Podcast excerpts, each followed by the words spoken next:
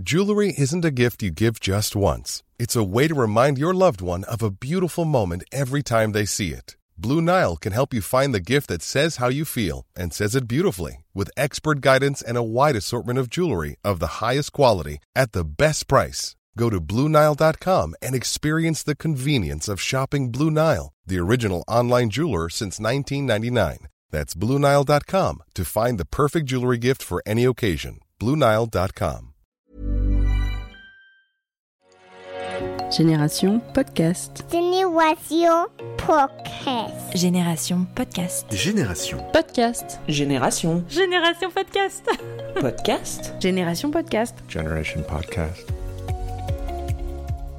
Welcome to chapter 3 of Generation Podcast season 4. In today's episode, I'm joined by Arielle Nissenblatt, who's no stranger to the podcasting world and absolutely no stranger to Generation Podcast, since she gave me the honor of joining us to open season 3 last year to share her journey and experiences in the podcasting industry.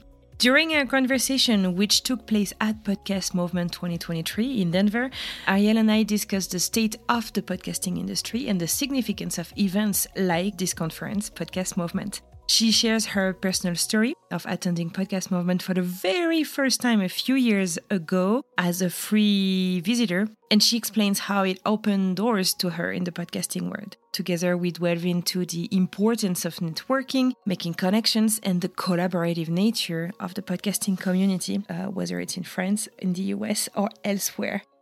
Between her very first time attending the conference and today, it's quite amazing. Arielle, you cannot walk anywhere with her. She gets pulled into so many conversations. Arielle has become a prominent figure in the field despite her background in non-profit work, which should be unrelated. Haha. Arielle reveals valuable insights into podcast marketing strategies, and we talk about the importance of resilience and experimentation. Of course, we discuss one of her very favorite things newsletters, uh, including hers, the Earbud newsletter, her podcast recommendation newsletter. And uh, Arielle explains to us how it serves uh, as a powerful tool for creators like you listening today uh, in order to discover a new podcast and to connect with a wider audience. But all this, she's going to say it much better than I will without my terrible accent. So, without further ado, please discover my conversation with Arielle Nissenblatt at the Podcast Movement 2023 in Denver. Enjoy. And we're recording. All right. Hello, Arielle. Hello Hi. again. You opened the, the third season of Generation Podcast last year with me. Uh, and I'm so glad we get to meet in person. So thank you so much for making the time. I'm so excited to be here. I love recording in person, and I do not get to do it very often. Me too. All right. So, what took you to Podcast Movement, and why have you been coming for all these years? Oh, I love Podcast Movement. I've been coming every year since 2017. Okay. The first time I came to Podcast Movement, it was in Anaheim, California, just outside of LA. And I just, yeah, famous for Disneyland. And I was very new to podcasting. I just started my podcast recommendation newsletter a few months beforehand, and I was looking for any opportunity to meet other creators, podcasters, to just really bring myself into the podcast space, the industry. And so I found out that this event was happening in Anaheim, and I lived not too far away. And I reached out to the founders, Dan and Jared, and I was like, Would you let me come for free in exchange for advertising for the conference in my newsletter? Oh, that's good. And they said yes. And I went and I drove myself and I, uh, you know, sat in traffic and I got there and I d- went two days in a row and I made so many friends connections, went Yeah. to all the swag tables and got all the free stuff and made connections that I am still in touch with to this day, connections that have led to jobs. Oh my and gosh. I've gone to every single podcast movement ever since. Ever since. And I love it. And I just really love meeting people. And I really find people here to be unbelievably creative and collaborative and Accessible. yeah, and kind. Yes. Yes, absolutely. Because you did not come from this industry, so maybe there was a change. yeah, I mean, weirdly, I came from nonprofits. Yeah. So you would think people should be nice in nonprofits, but Yeah. I think they're nicer here. so it's pretty incredible because how long did it take? Three years. You came first, you know, like as a free visitor, trying to learn and connect with Yeah. uh, many people. And today, yesterday, I think you had what seven sessions? I had five panels. Yeah. I was on five panels or speaking. Yeah, the, the first year I came, I was just an attendee. I was walking around, Right. going to sessions. Second year I came, I was an attendee, but I technically worked for, uh, what's it called, a studio in Los Angeles that sent me. Mm-hmm. Um, it was not my full time job. It was about uh, 20, 30 hours a week. Mm-hmm. And then the next year, 2019, in Orlando, podcast movement. That was the first time I was a speaker Right. and I worked for Castbox, Mm-hmm. the podcast listening app. So that was my first full time job in the podcast space. So it took me two years ish to get a full time job in the not podcast space. Not bad at all, right? Yeah. But I really hustled. You know, I did everything I possibly could. I continued to do the newsletter, continued to just get on as many phone calls as people would take me, Yeah. and uh, yeah. So yeah, I've, uh, since then I've spoken in some form ever since. And so it's, cra- I mean, it's crazy. It's amazing too, and I think that's something that's very uh, proper to the US. Uh, that like you did not go to school for this, you didn't have a ton of experience, and yet here you're here talking to us about podcast marketing. Yeah. Um, what are your um, specialties? Can I say that? If I come to Arielle, Yeah. what am I going to learn about? I know a lot about marketing. Yeah. I know a lot about podcast marketing.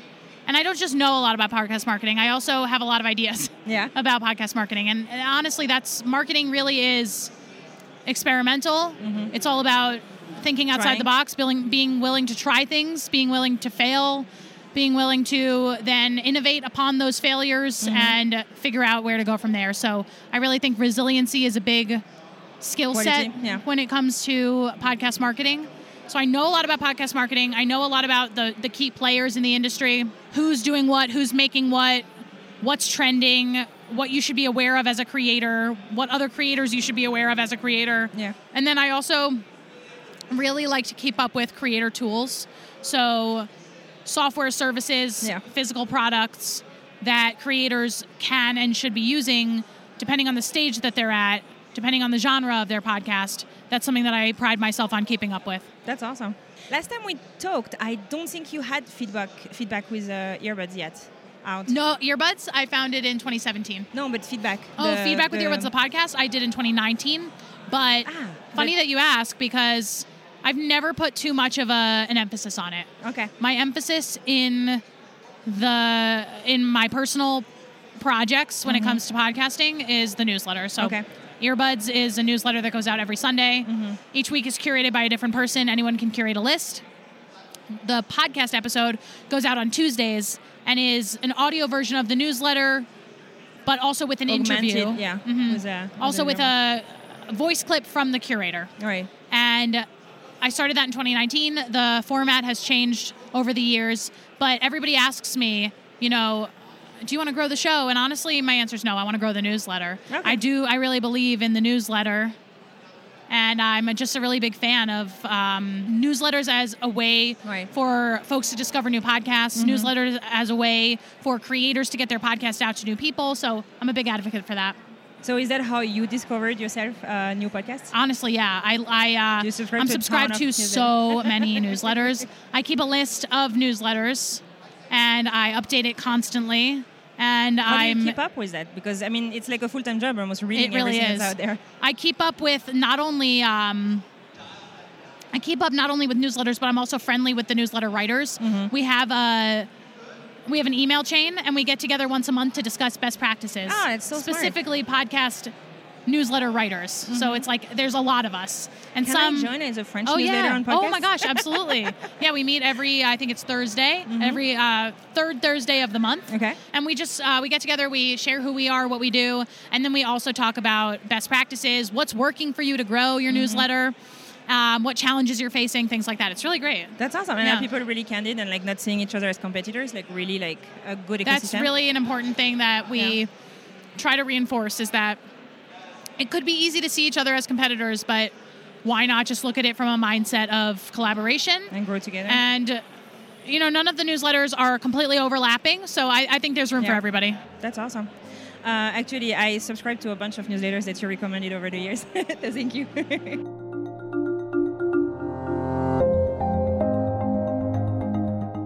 so just going going back to your podcast feedback, um, I'm just curious because you were talking about like how marketing is such an experiment and like trying new things. Um, can you tell me like I don't know maybe over the last year or something like that, uh, what is one thing that you tried that didn't really work and what you learned from it? For marketing my podcast specifically, Yeah. um, something that I have tried when it comes to marketing feedback with earbuds, I try audiograms. Yeah. and I like audiograms. I So like putting them the together. video with little clips. Yeah, it's like a waveform or captions or an image, just an audio soundbite of the show in a in a video, in a visualized manner, right? Mm-hmm. Right. So I make those for every episode, and I'm not going to say they actively don't work because I don't believe that it, it's that easy. I think some things work more than others, some things work less than others. And when I make audiograms, sometimes they get traction, sometimes they don't. Sometimes they lead people to go click on my podcast, sometimes they don't. But I, I still continue to make them because I like playing with the technology, and I always find that that's a fun, fun thing to do in the podcast production process. so you'd still recommend it. Yeah, I do. I, I like Yeah. audiograms a lot. I, I make them now on Descript, and they're super easy to make and to make in a fun way. You can add uh, sound effects, you can add visuals, you can add graphics, you can add gifs. It's it's a good time. so how about you describe actually Descript because I knew you as head of community for Squadcast, which was acquired last week by Yeah. Descript. So yesterday I did my due diligence. I went on the booth and I met Zach from Squadcast, Yay. who always emails us. Right? Yeah. and so he explained uh, a little more about Descript. Can you tell me more about it? yeah, Descript is an all-in-one editing platform, Mm-hmm. but it's going to be so much more now that Squadcast has been acquired. So Mm-hmm. now you can record your podcasts in Squadcast and then edit into Descript. Yeah. Right now they're two separate apps, but in the coming months they're going to be one app and it's going to be all available within Descript where you'll be able to record remotely with up to 10 guests, maybe even more in the future. That's pretty and then you'll be able to edit right away. And Mm-hmm. it's such a powerful editing tool. What you can do is edit podcasts like it's a Word doc. So it automatically transcribes your show, and then you can go in and backspace, delete, do whatever you need to do. And it just makes editing unbelievably easy, video and audio. Yeah. Yeah, because the big question, and that's one of the big questions, I'm sure it was already starting last year, right? But like, uh, you're doing podcast, it's audio, should we move to video? And, and that's a tool that's making it kind of possible, right? Exactly, yeah. It just makes it easy. If you're not somebody who feels comfortable editing video, you really don't have to be an expert at it in order to make a pretty high quality edited video. Yeah, which is key. Yeah. so, what's your take on that?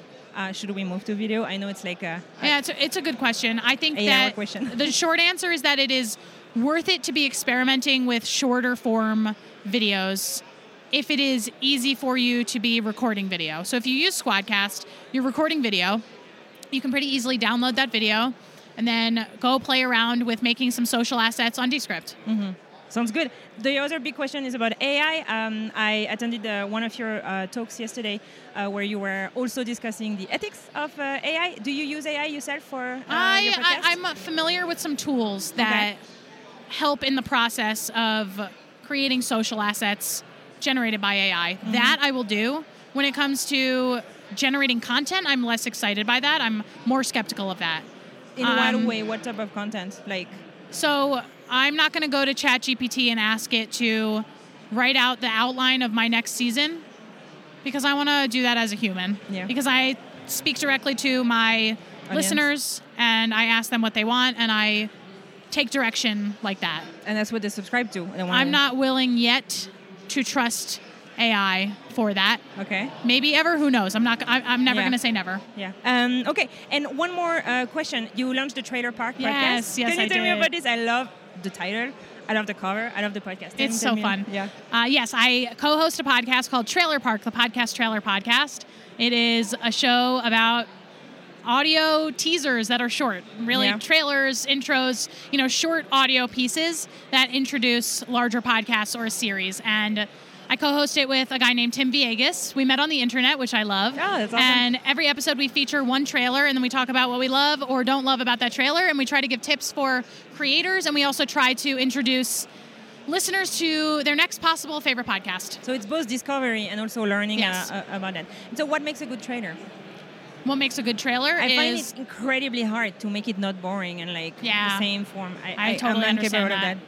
I think what makes a good trailer, uh, the bare bones, is say your name, say who you are, say why you're the perfect person to be hosting the show. Tell us what the show is about. Tell us when to expect the show, and tell us um, when it's dropping. You Yeah. know, tell us when when to expect the show. efficient. Will it be dropping? Yeah. Yeah. Will it be dropping weekly? When should we expect it? Basically, set expectations for us. Mm-hmm. And obviously, you don't have to do all of that so um, so obviously. Like I'm not saying, "Hello, my name is this," and I, this is the name of my podcast. You can get more creative with it, but those are the things that should definitely be in your trailer. In order to make it a good trailer, I mean, uh, this is such a cop out answer, but I think go to your category on Apple Podcasts and go listen to trailers for other shows and see what they do that you like, see what they do that you don't like, and mm-hmm. make something based off of that. Thank you. Thank you. Any other hot take or no, I'm all out of hot takes now, you know? That's it. Okay. That's what I've got. Thank you for Thank having you me. And that's it for today's show. Thank you so very much to Arielle Nissenblatt for making time for this conversation and really honestly for doing it despite the terrible migraine that she was suffering from that day. Thank you so much, Arielle.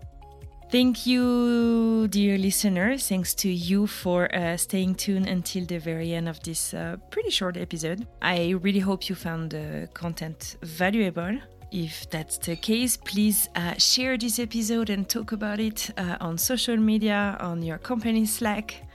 Send it to your coworkers, best friends, or talk about it in your newsletter since we were just talking about it. Everything counts a lot, and even though this is the very last season of Generation Podcast as is, spreading the word is a huge, tremendous help as it helps shed light on my work. Plus, if you have another 10 seconds, head over onto Spotify or Apple Podcast, leave a review, and add five stars. It means the word to me, and I'm not just saying that, it really does. We've been talking about the Podcast Movement Conference quite a bit over the first three episodes of this season.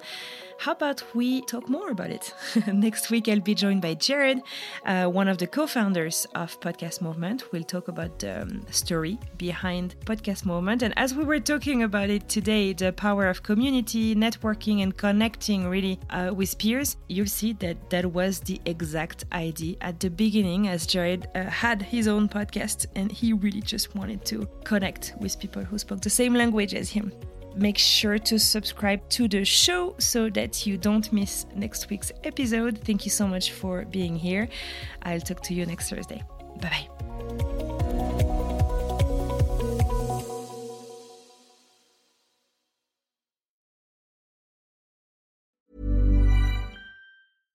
Bonjour, c'est Emmanuel Saint-Martin. J'ai créé French Morning il y a maintenant plus de 15 ans, avec une idée simple, donner aux Français de l'étranger une information utile et proche d'eux. En bref, un média communautaire dans le meilleur sens du terme. Plus d'une vingtaine de journalistes participent à cette mission et partagent notre motto, être sérieux sans se prendre au sérieux. Alors si vous voulez les soutenir dans leur travail, rendez-vous sur frenchmorning.com pour vous abonner. Nous n'existons que pour et par nos lecteurs.